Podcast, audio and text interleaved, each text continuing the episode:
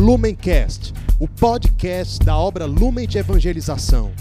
Ser feliz fazendo o outro feliz. Acesse lumencerfeliz.com.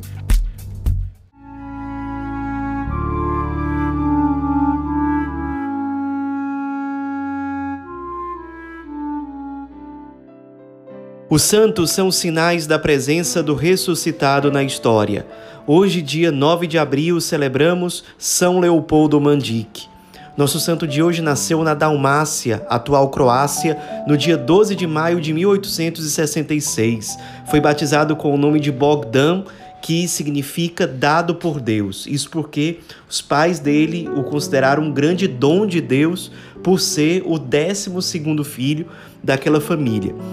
Ele nasceu com uma saúde muito debilitada, sempre muito franzino, o corpo muito fraquinho, embora com uma personalidade, um caráter muito forte, muito determinado. Eram características bem típicas dele. Ele fez os seus estudos primários na sua aldeia natal, na Dalmácia, e desde criança, uma coisa que sempre o intrigou e entristeceu o seu coração foi ver a separação entre católicos e ortodoxos. Então foi crescendo no coração dele o desejo de se tornar um missionário pela unidade dos cristãos, especialmente de promover a unidade entre os católicos do Ocidente e os cristãos do Oriente que estavam separados. Ele se identificou muito com a espiritualidade franciscana.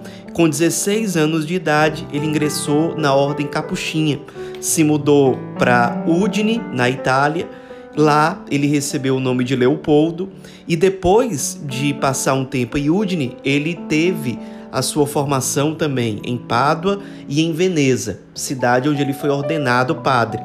E como padre, ele chegou a conversar com os seus superiores dizendo que ele desejava se tornar missionário, especialmente se pudesse ser no Oriente. Ele chegou aí duas vezes ao Oriente, mas foram visitas rápidas, não uma missão prolongada. Só que os superiores dele, mesmo ele pedindo e sendo muito virtuoso, tinham muito receio de enviá-lo para uma missão muito exigente por conta da saúde dele. Leopoldo Mandic era baixinho, bem franzino, Muitas vezes ele estava doente, com dores, ele tinha uma saúde muito debilitada. Então os superiores não queriam enviá-lo para uma missão desafiadora como essa. Então as funções que eram dadas para Leopoldo Mandic eram sempre dentro do próprio convento franciscano, convento capuchinho. E ele, com muita humildade, com muita obediência, permaneceu dessa forma, se dedicando, se consumindo, tendo vida de oração, uma vida muito marcada realmente pelo evangelho e pelo carisma franciscano.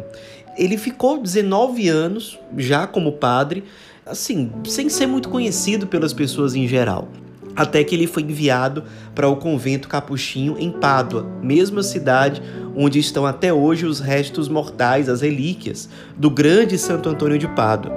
E ali em Pádua ele exerceu um fecundíssimo apostolado no confessionário. Ele dizia que o confessionário era o seu oriente e ele chegava a passar geralmente cerca de 12 horas por dia atendendo confissões. Ele chegou no momento da vida em que ele disse: Olha, o que, que Deus pede para mim hoje, aqui?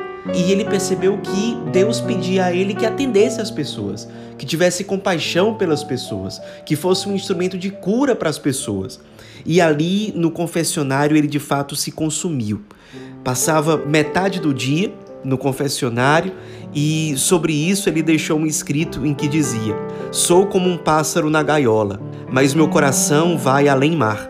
Cada alma que entra no meu confessionário é para mim um irmão que vem do Oriente.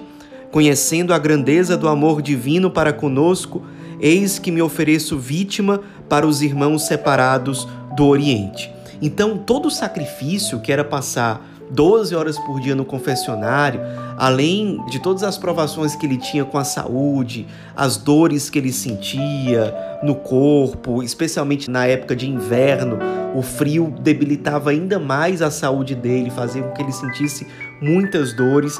Ele oferecia tudo isso, especialmente por duas intenções: pelos penitentes que ele recebia no confessionário, pela conversão real deles e pelos cristãos que viviam no Oriente e que estavam separados da Igreja Católica.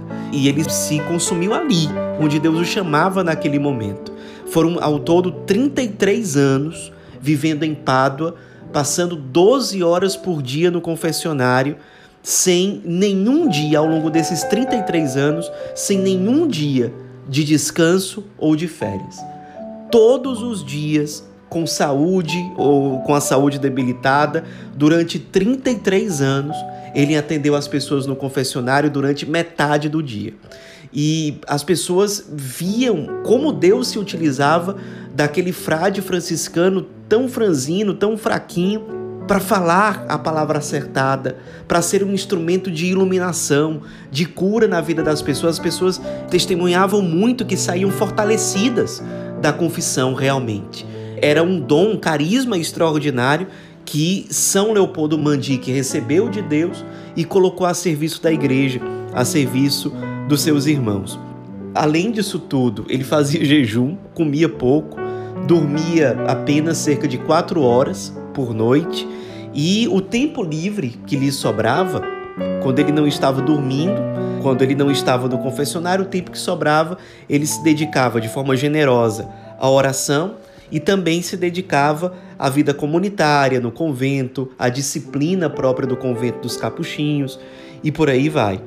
Ele ofereceu toda a sua vida, especialmente por aquelas duas intenções, pelos seus penitentes, pelos cristãos separados do Oriente, até que, depois de uma vida consumida, em meio a muitas dores e oferecendo tudo ao Cristo, por essas duas intenções principalmente, ele faleceu no dia 30 de julho de 1942 e uma multidão fez questão de participar do seu enterro pessoas que já tinham se confessado com ele de várias regiões da Itália, de fora da Itália. Ele era muito procurado pelas pessoas em geral para confissão, para direção espiritual. Então havia uma multidão de gente que o admirava, que o amava, que tinha certeza que aquele frade franzino era um santo vivendo entre eles.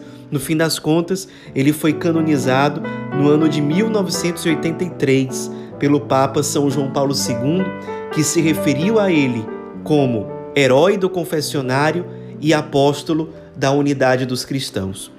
Nos inspiremos na vida desse frade capuchinho, São Leopoldo Mandique, que nos ensina que a vontade de Deus precisa ser encontrada aqui, na nossa situação concreta, nas nossas circunstâncias.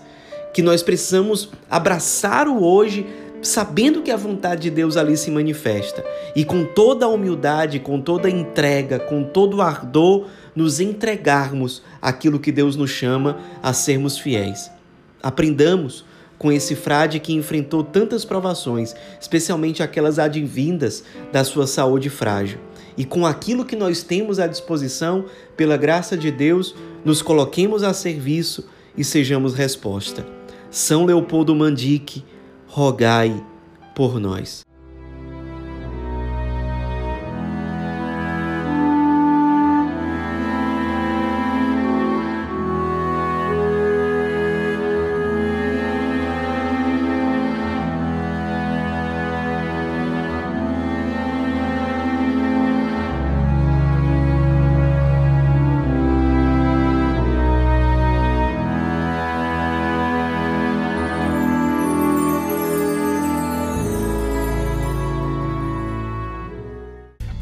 Lumencast, o podcast da obra Lumen de Evangelização.